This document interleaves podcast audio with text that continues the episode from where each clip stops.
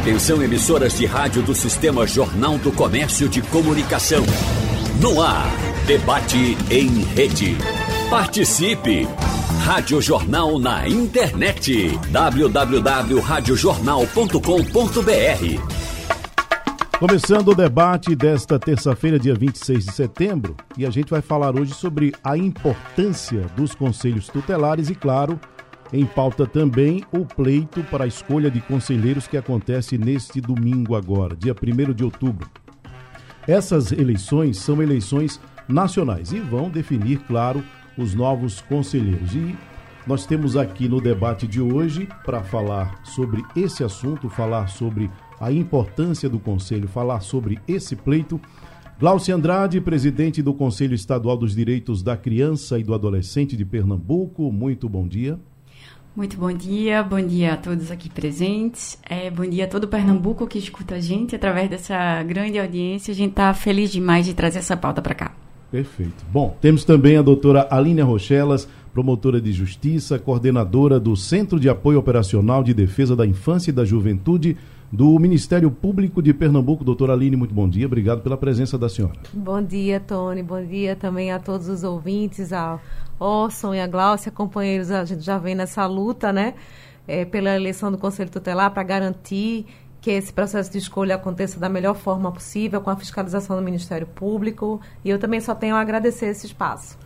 Temos aqui um velho conhecido nosso, em que pese ser a primeira vez que eu tenho a oportunidade de entrevistá-lo, Orson Lemos, diretor-geral do Tribunal Regional Eleitoral de Pernambuco. Bom dia, bem-vindo. Bom dia, é um prazer, Tony. Realmente nunca fomos apresentados no programa até hoje, mas hoje foi um dia importante, porque o TRE está vindo, apoiando a eleição do Conselho Tutelar, junto com a doutora Glaucia, a doutora Aline, já tivemos várias e várias reuniões, vários, vários contatos, e agora de esclarecer ao público e é importante é isso, atingir hoje o público para entender. Bom, e aí a gente vai tentar começar entendendo o que é o Conselho Tutelar. A gente tem uma eleição que é uma eleição importante, de um órgão importante, e tem muita gente que ainda tem dúvidas e até ignora, em certa medida, a existência do Conselho Tutelar. E aí, Gláucia, eu queria que você é, é, explicasse para a gente qual é a origem do Conselho Tutelar? O que disciplina a sua criação? Trouxesse essa história para gente, inicialmente. Muito bom. É sempre bom a gente começar do começo da história, porque a gente toma é, um espaço que a gente vai falando e já vai convocando as pessoas para o processo de escolha. E a gente não tem, às vezes, essa sensibilidade que a gente está tendo aqui hoje de voltar ao caminho e dizer é. onde tudo dizer, começou. O que é o Conselho né? O que é o quem Conselho Tutelar e quem são esses membros, né? A gente está num ano muito, mas muito importante, em que o Estatuto da Criança e do Adolescente, ele completa exatamente 33 anos, certo? E é nesse estatuto em que os conselhos tutelares são instituídos como um órgão autônomo, ele tem uma autonomia, a gente chama isso em palavras mais bonitas de colegiado, mas a gente pode chamar de grupo também, um grupo de cinco pessoas, onde os municípios podem ter um, um conselho tutelar ou até dois, vai depender da quantidade ali da, da população daquele território, que eles têm o papel de zelar pelo direito da criança e do adolescente. E isso é muito importante, por quê? Por que, que a criança e o adolescente tem essa importância ao ponto de precisar ter um colegiado e um grupo que zele dos direitos, né? O Estatuto do, da Criança e Adolescente ele é uma grande conquista, mas entre ser uma lei ali no papel e ações no dia a dia, a gente precisa de agentes dentro de um sistema, que aqui você coloca uma rede já, que é, por exemplo, o TRE, o Ministério Público, o Conselho de Direito, um sistema que a gente chama Sistema de Garantia e Proteção de Direito, e eles vão ser os agentes que estão ali no dia a dia, desde uma ação de encaminhamento encaminhamentos de matrícula escolar, de atendimento no hospital ou um acolhimento se algum direito seja violado. O que é essa violação? Pode ser um abuso sexual infantil, pode ser a exploração do trabalho infantil. Então, é um colegiado muito importante que tem o dever de zelar e fiscalizar se o município, o governo do estado, ele está tratando a criança e o adolescente como prioridade, que é o que o Estatuto da Criança e do Adolescente pede. Doutora Aline, é, o Estatuto da Criança e do Adolescente é que disciplina a criação do Conselho Tutelar. E aí a Gláucia nos trouxe algumas situações em que ele é atuante ou deve ser atuante. Qual é a importância de um órgão desse, especialmente se a gente considerar é, as diversas comunidades onde ele está inserido? É, excelente pergunta, Tony. O Conselho Tutelar, vamos lembrar, como Glaucia falou, ele é um colegiado, né? Cada município em Pernambuco tem pelo menos um Conselho Tutelar, no mínimo um. É, e, e, esse mínimo de um tem que ser composto por cinco. Então, a gente tem ali cinco conselheiros ou conselheiras, no mínimo, em cada município, que vão só, ser... Me, me perdoe, só fazendo um parêntese. É, a gente consegue isso porque está aqui, artigo 132 do ECA, né? disciplinando que cada município tem que ter pelo menos um. Hoje, no estado de Pernambuco, a gente consegue isso. Todo município tem um, pelo menos? Todo município em Pernambuco tem pelo menos um conselho tutelar, no mínimo. A gente tem municípios maiores, né? Recife tem oito, Olinda tem três conselhos tutelares, por exemplo. Então, dependendo do tamanho do município, o CONANDA, que é o Conselho Nacional de Direitos da Criança e do Adolescente, ele vai, ele preconiza na resolução 231 que a média aí deve ser mais ou menos um conselho tutelar a cada 100 mil habitantes. Isso, essa, essa proporcionalidade de um para cada 100 mil, é, a gente não conseguiu ainda atingir em todos os municípios. Mas fica ali mais ou menos naquela, nessa média. Né? Olinda vai ter 380 mil, por exemplo, e são três conselhos tutelares. É, então, esse mínimo, pelo menos, de ter um conselho em funcionamento, um colegiado em funcionamento, a gente garante. E esse colegiado, esses conselheiros e conselheiras tutelares, eles são o que a gente chama de um alonga-manos, né? Eles são os representantes é, do Estado, né, do poder público, dentro das comunidades que eles representam. Então, a importância desse processo de escolha para que a população, de fato, pesquise né, e, e, e vote de uma forma muito consciente, porque serão esses homens e essas mulheres que vão efetivamente aplicar a grande maioria das medidas de proteção previstas no Estatuto, é, elas são aplicáveis diretamente pelo Conselho Tutelar sem a necessidade de passar pelo sistema de justiça.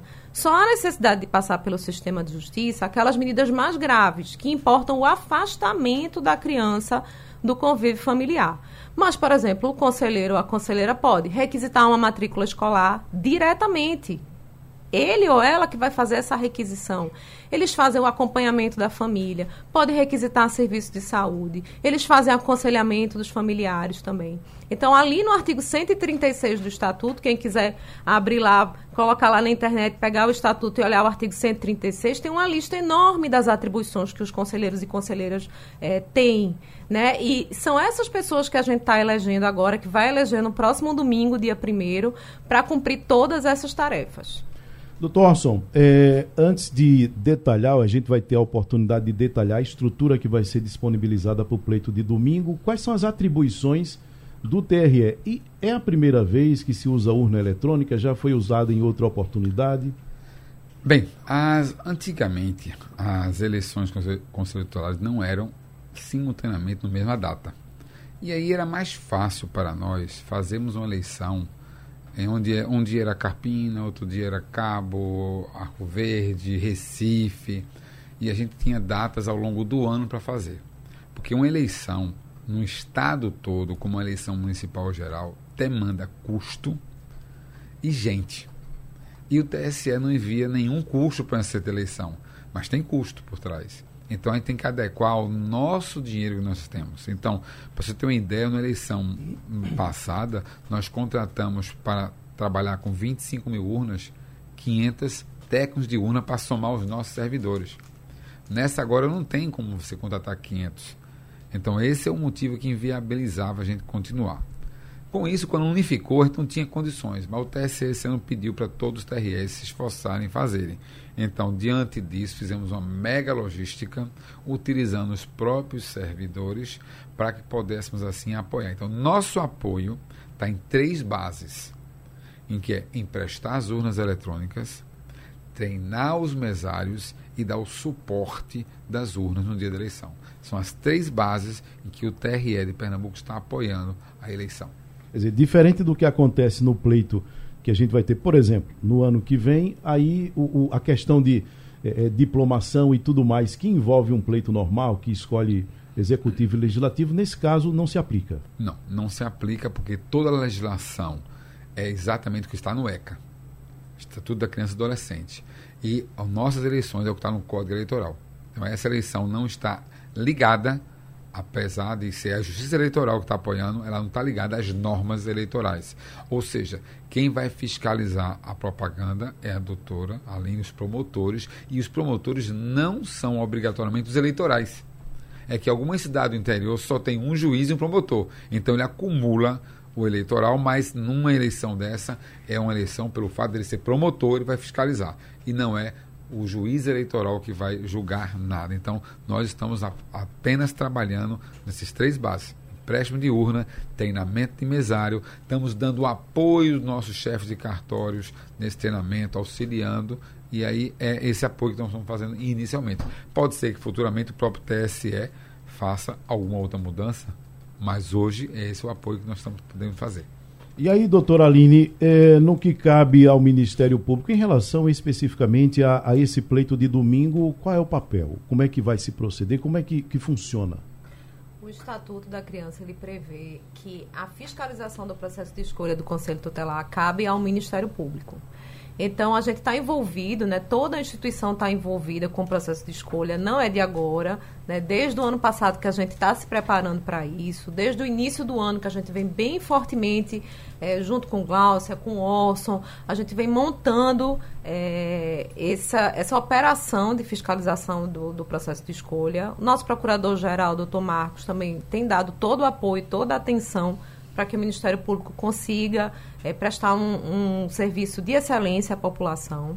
No fim de semana que vem, nós vamos ter promotores de plantão em todos os municípios de Pernambuco, né, fiscalizando to todo fim de semana, tanto sábado como propriamente no domingo, né, o dia da votação. O dia todo estaremos de plantão, estaremos acompanhando todo o desenrolar do processo de escolha até a proclamação do resultado com a finalização da apuração. Isso nos municípios que, tem a, que vão ter a urna eletrônica, mas também naqueles municípios onde a votação será manual com urnas de lona. Mas ainda tem isso, né? Onde não vai haver urna eletrônica, vai ser na, na cédulazinha e a urna de, de lona, isso. como era antigamente, inclusive, né? Isso. Esse vai ser o procedimento. Isso. É, até 2019, então 2015 e 2019, que foram os dois pleitos, dois, duas é, eleições de Conselho Tutelar que ocorreram é, sem urna eletrônica. Então, todos os municípios em 2015 e 2019 fizeram assim, como era antigamente, com as urnas e, e as cédulas de papel. Esse ano a gente conta com esse apoio valoroso do, do, do TRE Pernambuco, né? Para os maiores municípios do estado, a gente vai ter é, as urnas eletrônicas disponíveis, salvo engano, são 32 municípios. Correto. Não é isso? E o que já é um ganho enorme, porque já atinge a grande parcela do eleitorado em Pernambuco. Poderiam ter sido 44, mas eles não quiseram. Então, alguns municípios preferem continuar da forma tradicional. Ou não conseguiram é, é, se assim, adequar, assim, né? É, adequar o sistema, que era um único voto, aí a, ao prazo. Então, pode ser que no próximo podemos até aumentar. O caso do, do, da, da, do resultado, como é que vai ser feita essa questão, essa logística do resultado? Temos urna eletrônica, urna de papel, e olha, a gente está falando de uma eleição que é importante, né? É muito importante. Não, não, não, vamos escolher prefeito, vereador, não vamos escolher deputado, nem governador, nem presidente, mas o conselheiro tutelar é um elemento muito importante. E aí, como é que vai ser feita essa logística? Unir essa, é, esses resultados? O Tribunal Superior Eleitoral, quando pediu e até baixou uma resolução, ele não disponibilizou o aplicativo ou o sistema do TSE chamado Resultados, porque é deles. Então, quando a gente faz a apuração, eu recebo no cartório a mídia da urna e envio para o TSE e ela que calcula. Isso eles não disponibilizaram, não somos nós que calculamos. Então, por isso a gente não pode fazer o cálculo. Porém, que acontece? O sistema que nós temos hoje, criamos, ele possibilita ajudar. Então, as nossas urnas vão gerar BU e mídia para que a comissão especial tenha lá utilização do sistema que foi criado para poder assim ter o resultado via o, a comissão e não via o TRE. É, é bom esclarecer isso, né? Que o Quer falar, Glaucia? Ela tá doidinha, ela tava assim. ela, tá... ela tava assim. Não, é porque, veja, vem muito para a questão do Conselho de Direito, né? Quando o doutor Olson falou ali que não são os cartórios eleitorais que vão organizar diretamente, a gente abre uma atenção muito grande para outros conselhos. A gente está falando aqui Isso. da eleição, que é, é, vamos escolher os membros dos conselhos é, tutelares, mas antes desses conselhos tem os chamados conselhos de direito da criança e do adolescente. Então, eles, a gente pode dizer que eles são os maiores protagonistas desse processo de escolha. Se na eleição comum, né, doutor Orson, os cartórios eleitorais eles estão munidos de legislação e eles que organizam até a, é, a, logística. O, a logística, todas as regras da campanha até se chegar na urna. Nesse processo de escolha do Conselho Tutelar, são os conselhos de direito dos municípios. Então, é ali que nasce todo o processo. São esses conselheiros. Eu, eu expliquei aqui, eu estou representando o SEDECA, né? Que é o Conselho de Dire da Defesa do Direito das Crianças e Adolescentes de todo o estado de Pernambuco.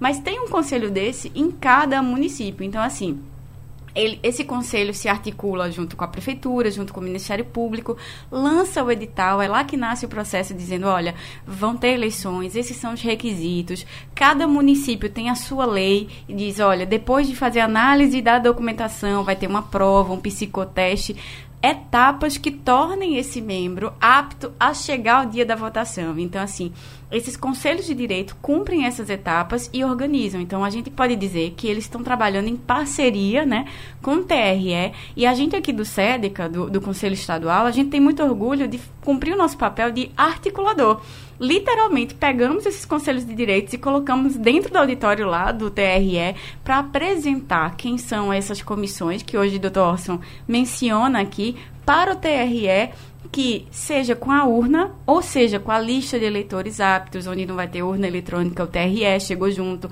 seja com é, é, as urnas de lona, é, essa, essa articulação e até eles ainda não se conheciam. Então, o SED, como Ministério Público, fez esse primeiro momento a gente celebra demais ter 32 municípios hoje no território, mas para quem é do sistema de garantia de direito da criança e adolescente, sabe que a gente tem muitos passos a avançar.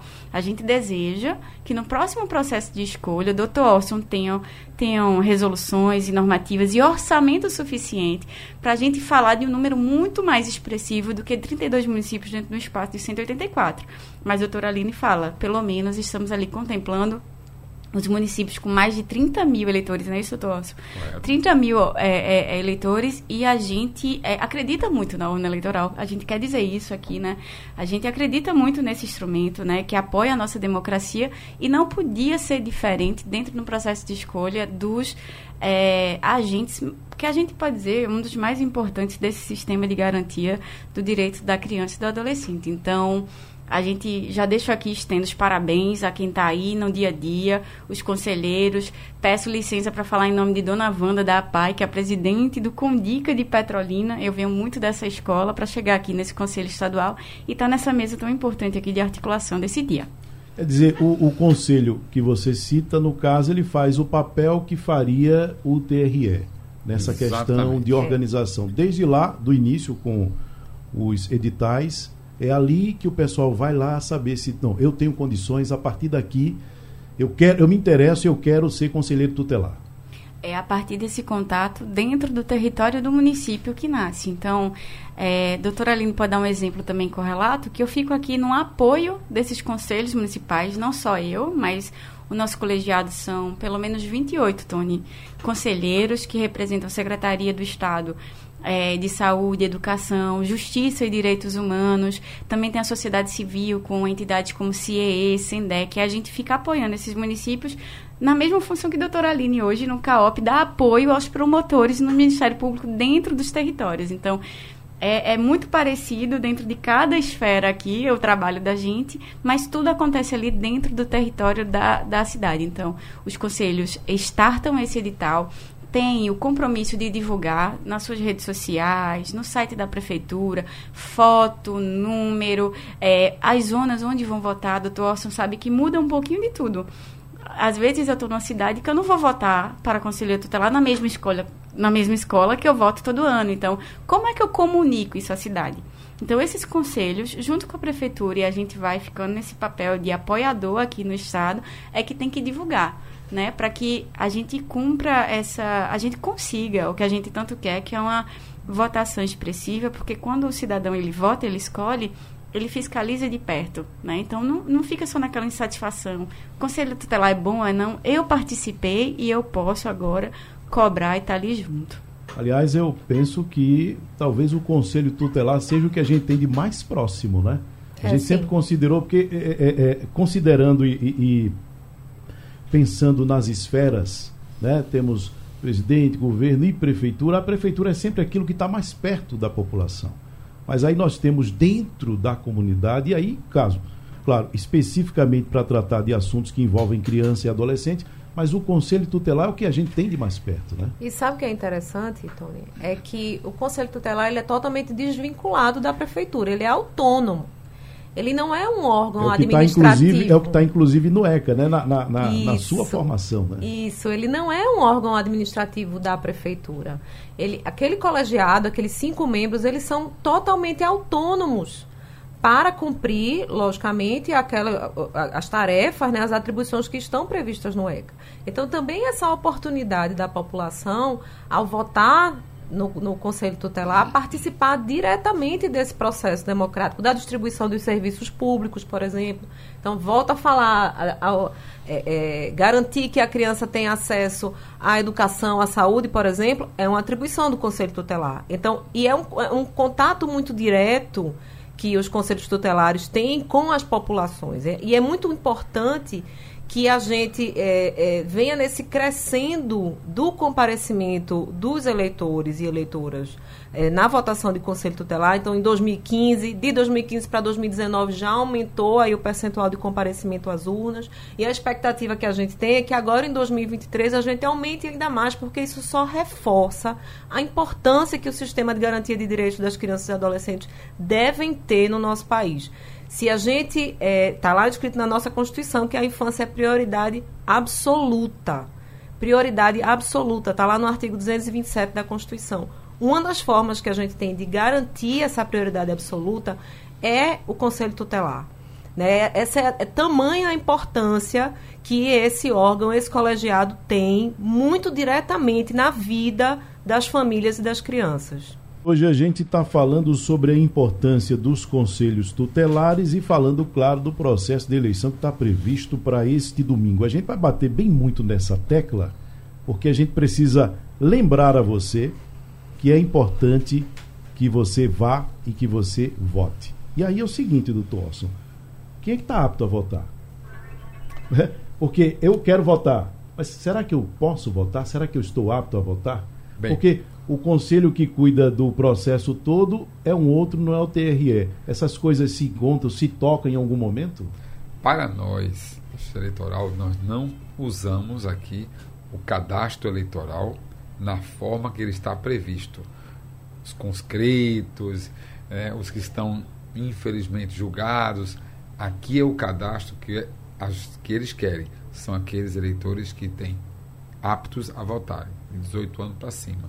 16. Se, 16 anos para cima. E se tem multa ou não, não importa. Para nós tem uma regra, para lá não. Basta ele ter uma inscrição eleitoral que ele está apto a votar, salvo aqueles que estão com os direitos suspensos. Então, essa relação foi fornecida pelo TRE para cada conselho especial, é, conselho de direito. De direito. Com dica. Com dica, o conselho de direito. Então, cada cidade tem o seu conselho, ele recebeu aquela relação para imprimir o caderno. E o caderno, ele vai com os dados de nome do eleitor, título de eleitor, sem os dois últimos dígitos, para não identificar. Data de nascimento e nome da mãe para evitar homônimos. E ele vai comparecer com um documento oficial com foto o mesário vai identificar, vai olhar, confirmar que é ele, e ao digitar ali aqueles números que foram fornecidos do diretor sem os dois dígitos, ele vai estar apto a votar. Então, só para entender, quem está apto é todo cidadão brasileiro que tem título e que está em dia ou não. Ele vai estar lá. Ah, eu faltei a última eleição é, geral, não votei para presidente segundo turno. Não tem nada a ver pode ir lá votar. Eita, não paguei a multa eleitoral, posso votar? Pode votar. Então, a relação está lá. Eita, no meu, no meu município não tem urna eletrônica, só de lona. O, a, o critério a é o relação é a mesma, o critério é o mesmo. É, então, é, ele pode ir lá votar. É bom só estabelecer aqueles 90 dias, né, Olson? Sim. É, que é um ponto de corte que foi o próprio TSE, se não me engano, que foi. fez, né, isso de que só vai poder votar quem tem o título emitido até 90 dias antes do pleito. Então, se você tirou semana passada seu título de eleitor, não vai poder votar porque não está lá inserido no caderno de votantes do TRE. Esta semana teve vereador me ligando, ainda posso escrever pessoas para votar. Vereador! E eu disse, não, ele pode tirar o título para a eleição municipal do próximo ano. Para a eleição Conselho Tutelar, três meses antes, a data foi julho. O corte foi 3 de julho. Quem se inscreveu depois desta data, ele está apto para a eleição municipal do próximo ano. Porém, para o conselho, não. Isso é para evitar uma correria para levar eleitores é, como fosse manada, né, para guiar. Isso sempre, tanto é que o TSE fecha o cadastro em maio, seis meses né? antes para a eleição normal. E para essa botou só três. Até a eleição do Tacaimbo, que foi o mês passado, também teve esse corte. Isso é uma coisa normal. Esse corte é feito para ninguém ficar indo trazer, fabricar eleitor na cidade. Então, todo eleitor que tem um título na cidade tirado antes do dia 3 de julho, ele vai estar no caderno de votação. Isso é importante, a pessoa chega lá, faz uma confusão. Eu estou com meu título, chama a imprensa, meu título está bonito, está aqui na minha mão e não está na urna. Então, é um detalhe só. Quando você tirou a emissão, está lá no título. Infelizmente, você emitiu posterior à data do própria resolução das eleições. Gláucia, é, a gente deixou de falar, mas você lembrou de Fernando de Noronha. Sim, né? exatamente. Como é que é... funciona por lá? Então, como eu, eu, expliquei aqui, nos municípios vão ter os conselhos de direitos municipais, certo? É, Fernando de Noronha ainda está desenhando o seu conselho distrital então, o SEDECA, nosso conselho, assume essa organização. Então, foi instituída uma comissão eleitoral de conselheiros aqui do SEDECA, né, composta por conselheiros de governo e da sociedade civil, para apoiar nessa organização lá de Fernando Noronha. E a gente encontrou muitas, mas muitas dificuldades.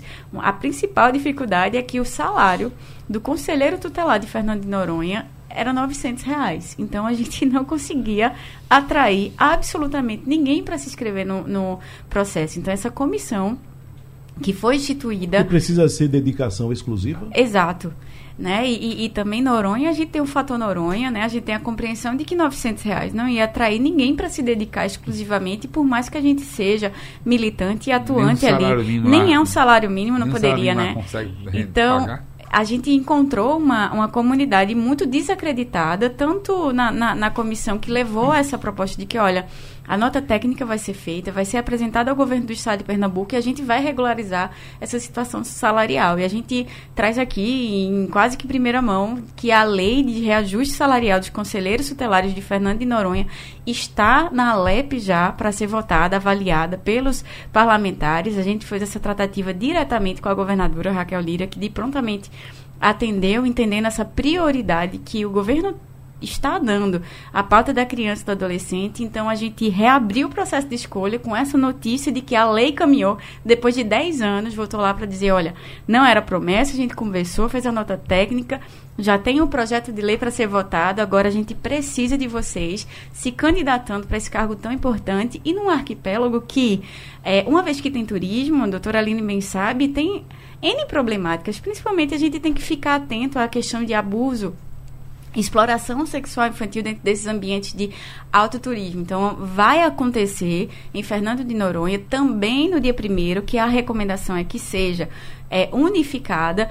O processo de escolha, a gente está sendo apoiado lá pela administração de Noronha, pela Superintendência de Desenvolvimento Social de lá também, que tem articulado, feito essa campanha que a gente conversou aqui nos bastidores, de a gente levou os folders lá para Fernando de Noronha para explicar o que é, o que faz, por que, que a gente precisa dos conselheiros tutelares.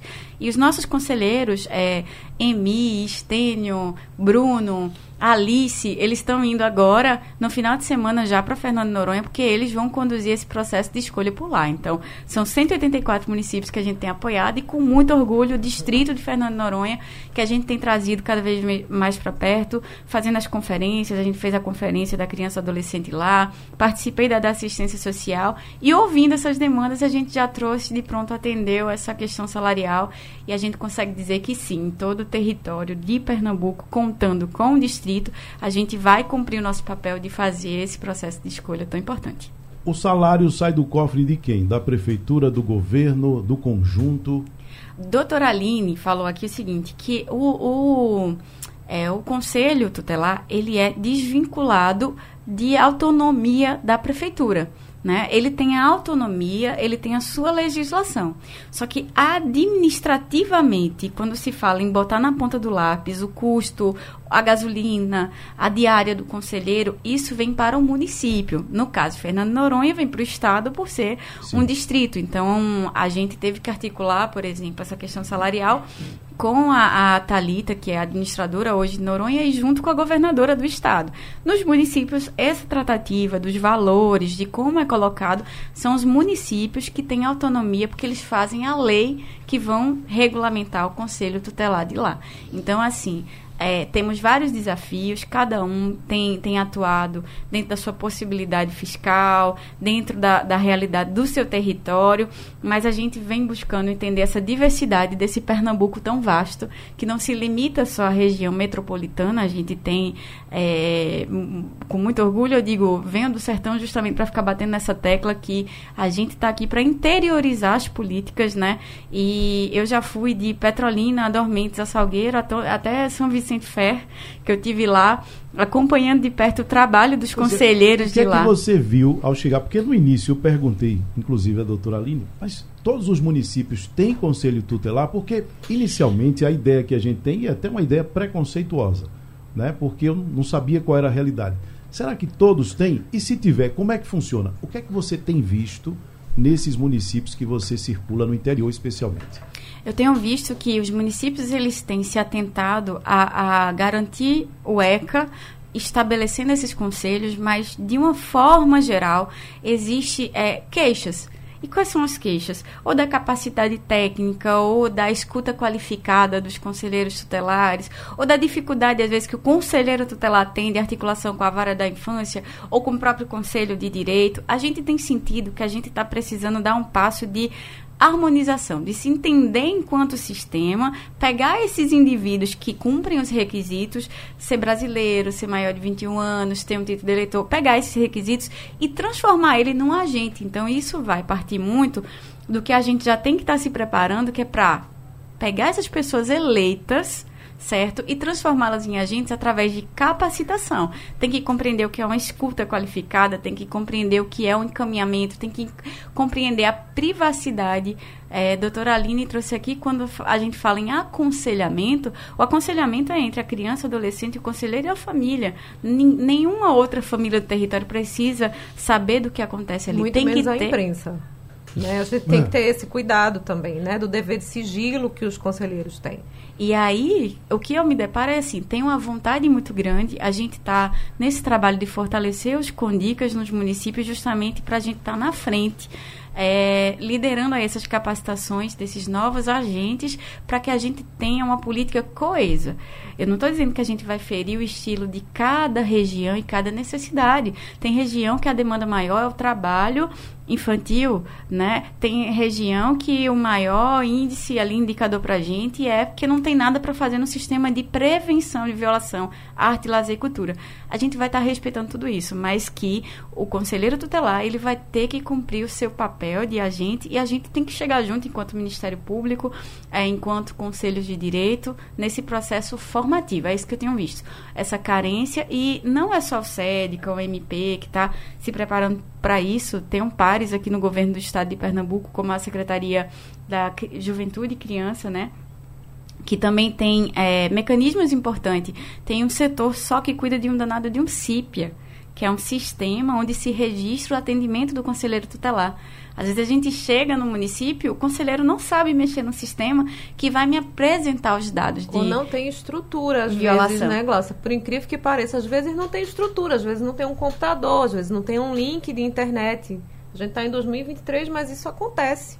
Então, tem conselhos tutelares que funcionam de uma forma é, aquém da, do, do, que a gente gostaria, né? Os conselheiros estão lá, estão trabalhando, mas às vezes não tem, às vezes não tem carro, às vezes tem carro, não tem gasolina para poder verificar uma denúncia. Às vezes o telefone não funciona. Então, só, só complementando, Glaucio, você estava falando que você vê, né, pelas suas andanças no Estado, a gente também vê uma discrepância muito grande, às vezes, da estrutura de trabalho que os conselheiros têm.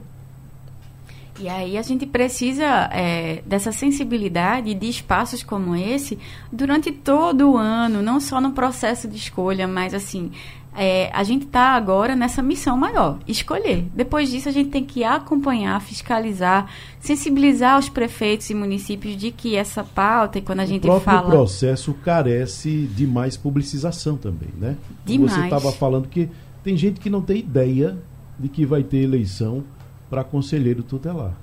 Isso. Impressionante isso. E, e nas e oportunidades... é uma coisa, como eu disse, tão próxima da gente. Para é, mim não é surpresa, é. não. Porque tem pessoas que durante a eleição municipal. Vai, vai ter eleição esse ano, né?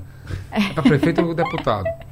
Então, vocês não, é. Se nem as oficiais ele lembra, quanto mais uma que é importante, que está mais próximo do vereador. Exato. E, e, nas oportunidades que eu tenho, eu estou fazendo o exercício que a doutora Jaqueline, que é promotora aqui do Recife é, da criança, ela me, me, me, falou e ficou isso na minha cabeça e onde eu chego eu tenho repetido. A gente fala, olha, vai ter processo de escolha conselheiro tutelar dia primeiro, escolha, é um compromisso nosso. Aí tem pessoas muito desacreditadas, né? Sejam elas o pessoal da sociedade civil, normal, que não trabalha dentro das políticas, sejam assistentes sociais, psicólogos. E eu pergunto, você já votou alguma vez? Primeira pergunta que eu faço, você já votou, já saiu da sua casa, escolheu? Porque até fiscal eu já fui de, de, de do processo de escolha do Conselho Tutelar. Então, sempre tive muito imbuída, envolvida nisso. Então, é a primeira crítica que eu faço. Escolha. Escolha, participe, saia de casa, escolha e depois fiscalize e monitore esses agentes. Então, a gente precisa participar. Então, aqui cada um tem que dar o exemplo. O doutor Orso tem que votar, o pessoal do TRE tem que votar. Glaucia vai pegar sua mochilinha, vai para Petrolina votar, que eu voto lá, né? Doutora Aline também. Então, a gente começa é, escolhendo, depois monitorando e fiscalizando. Só assim a gente vai conseguir fortalecer esse sistema tão importante. No nosso debate hoje a gente está falando sobre a importância dos conselhos tutelares e o processo de eleição que acontece nesse domingo. Eu já disse que vou ficar batendo nessa tecla que é para você não esquecer. Tem eleição para conselheiro tutelar no domingo, dia 1 de outubro.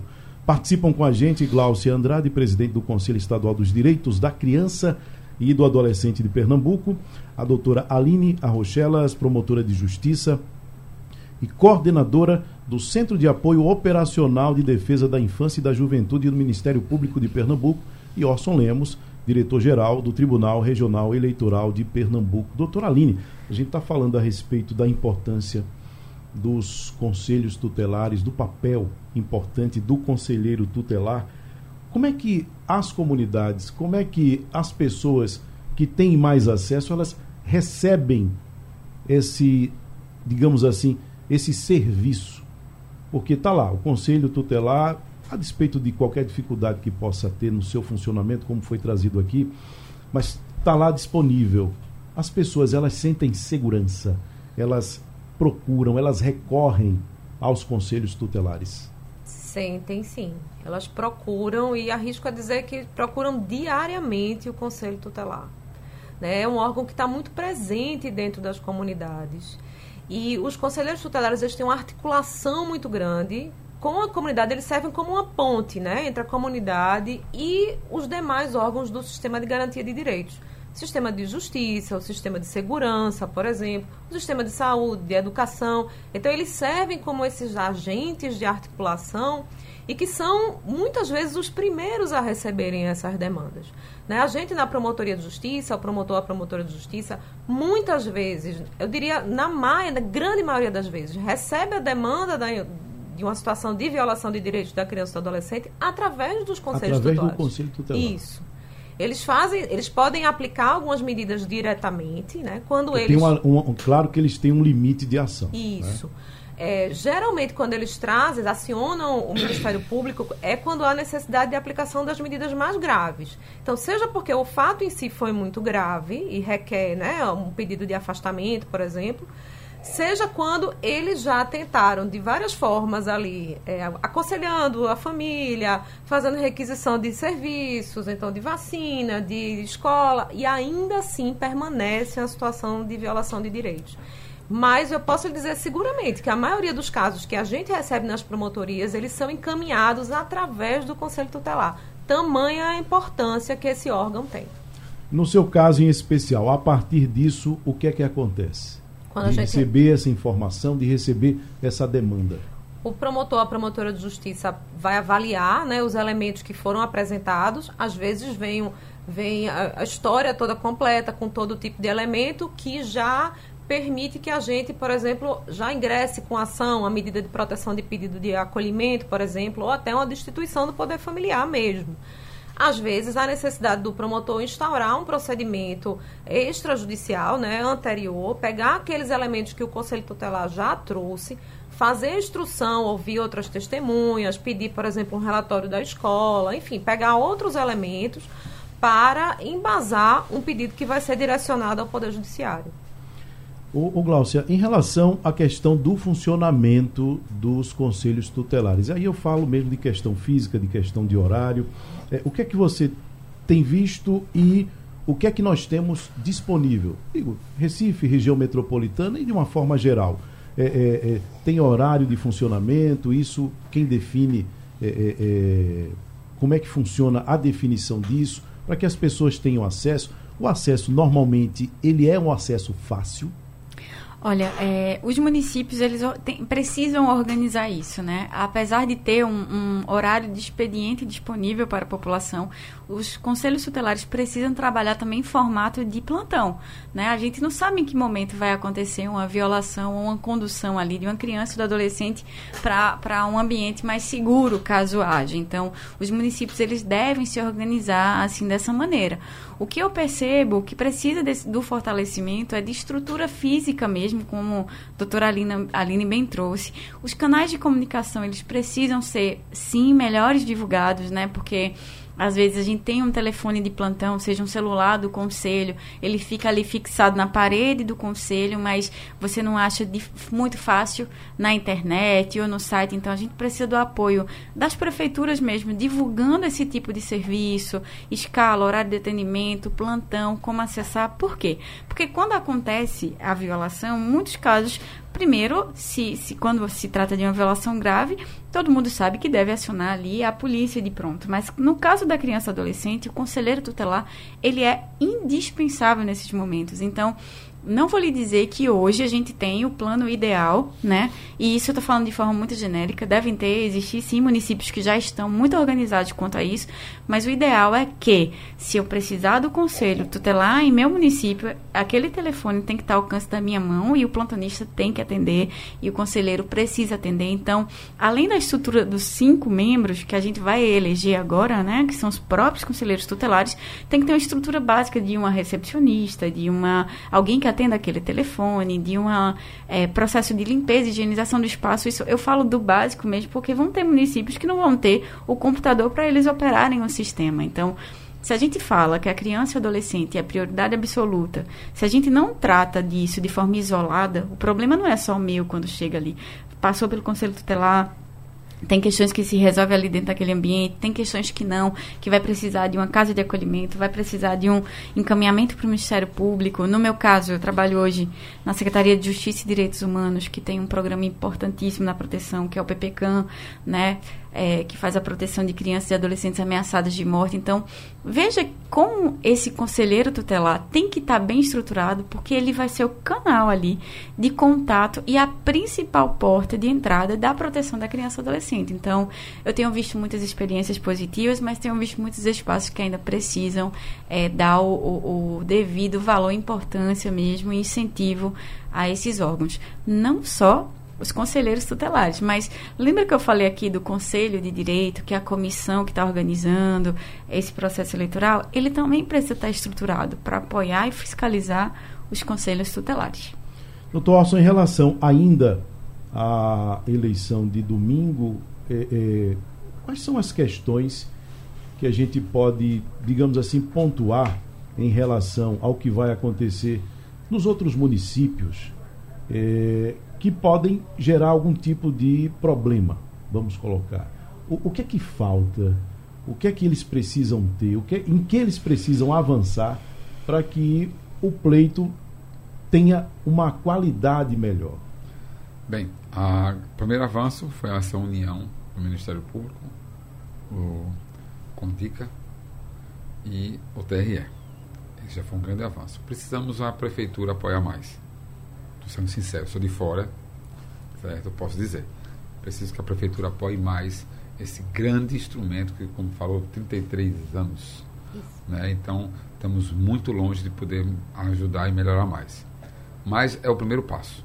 Eu acho que a população comparecendo vai demonstrar uma certa pressão, porque a percentual de comparecimento em algumas cidades são baixos. Então, se a população comparece, está dando uma resposta para aquele líder executivo. Eu estou precisando mais de apoio nesse setor. É esse o avanço, porque a gente está preparado para poder melhorar, crescer, evoluir. Mas, infelizmente, eles precisam do apoio do executivo, que é o prefeito, entender que, apesar dele não ser uma pessoa, ele não está ali para asfaltar a rua, ele não está ali para melhorar a praça, ele não está ali para buscar que, ele está ali para cuidar das nossas crianças. Eu, há anos, cuido da minha família, porque eu entendo que nenhuma instituição é maior que a sua família, nem mesmo meu TRE. E nenhum sucesso na vida vai compensar o meu fracasso do meu lado. Essa é uma frase que eu tenho na minha vida. Se nós cuidarmos, eu vou votar porque eu estou querendo cuidar das nossas crianças, é uma posição. Quando chegou a cidade de São Vicente Ferra, o pessoal apoia. Isso é bonito.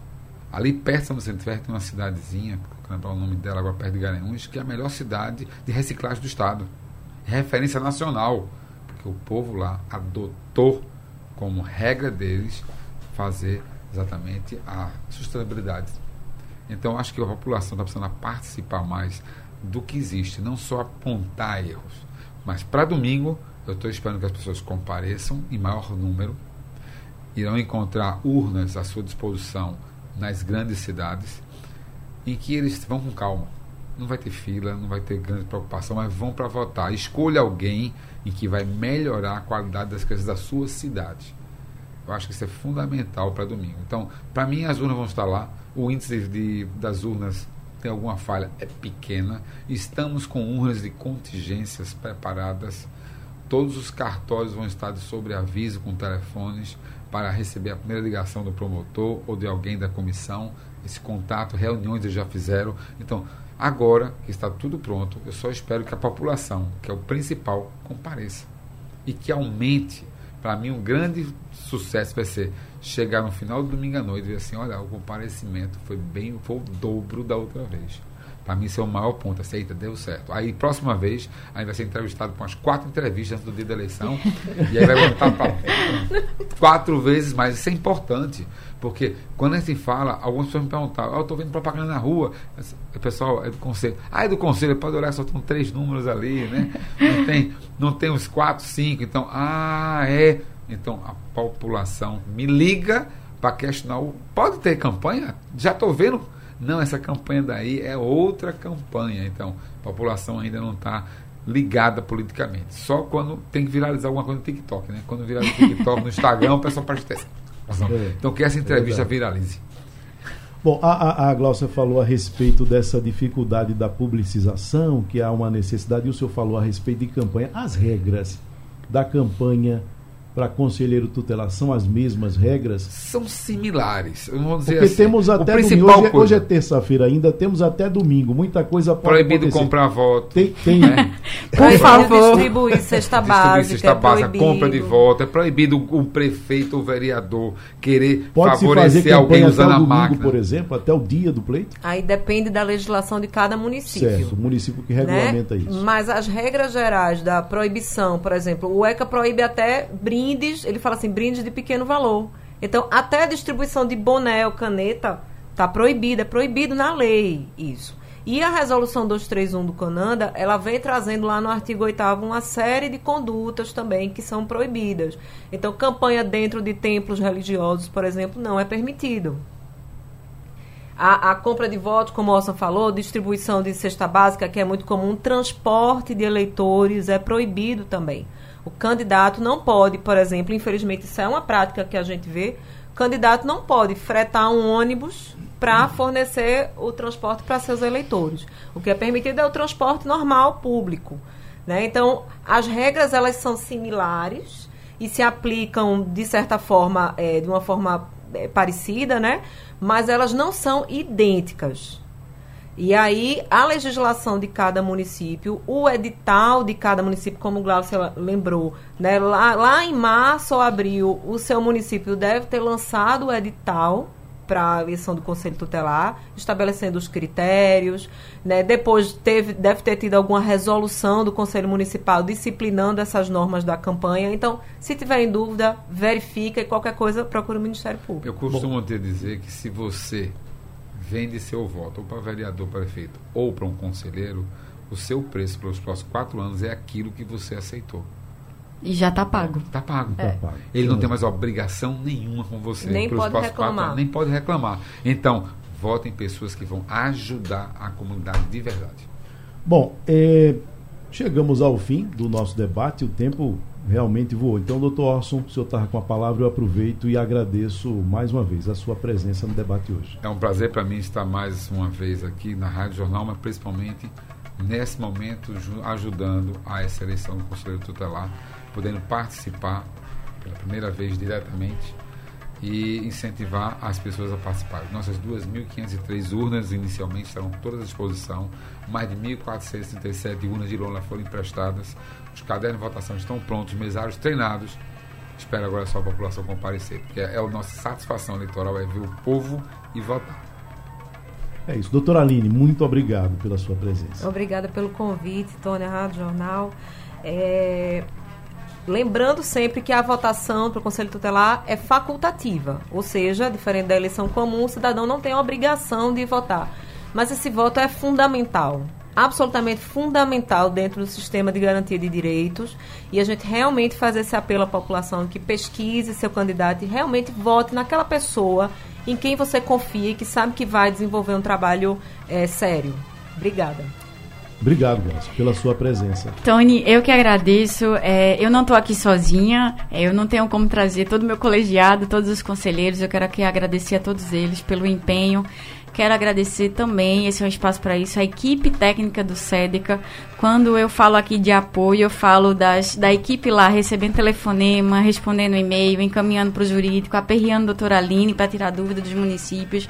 Quero agradecer a doutor Orson, assim, porque eu estou presidente desse conselho por um ano, mas a gente fez um marco muito importante de trazer os conselhos para dentro do TRE e mostrar. Ali foi o primeiro sinal de, de, de importância que a gente estava dando para o processo eleitoral. Para os meus colegas nos municípios, presidentes de conselhos, conselheiros, que vale dizer, Tony, a maioria deles trabalha de forma voluntária, muita resiliência, paciência. Estamos chegando na reta final. Parabéns por tudo, absolutamente tudo que foi é, é, é articulado até aqui. E eu estou muito esperançosa, minha palavra é essa. Por fim, só para agradecer mesmo, aproveitar é que eu estava aqui admirando a gente falando de leis, regras, regulamentação, instrumentos que fazem, facilita a gente trabalhar. Tem pessoas que vieram antes da gente que lutaram para que esse sistema hoje que a gente fala aqui existisse. Então, um salve para Helena Jansen, né, nosso professor é, Silvino Neto também, que é um dos maiores militantes do direito da criança e adolescente, que é conhecido aqui no Sertão, por onde vai e a nossa missão e compromisso é esse. A gente tem trabalhado para mostrar que tanto a sociedade civil quanto o governo do estado de Pernambuco tem colocado essa pauta na prioridade e a gente está à disposição em todos os municípios. Muito obrigada por esse espaço. Bom, vote, procure saber onde você mora, onde está acontecendo a eleição, né? onde, onde você pode votar. E o nosso debate é reprisado na madrugada da Rádio Jornal. Sugestão ou comentário sobre o programa que você acaba de ouvir, envie para o nosso WhatsApp 99147 8520.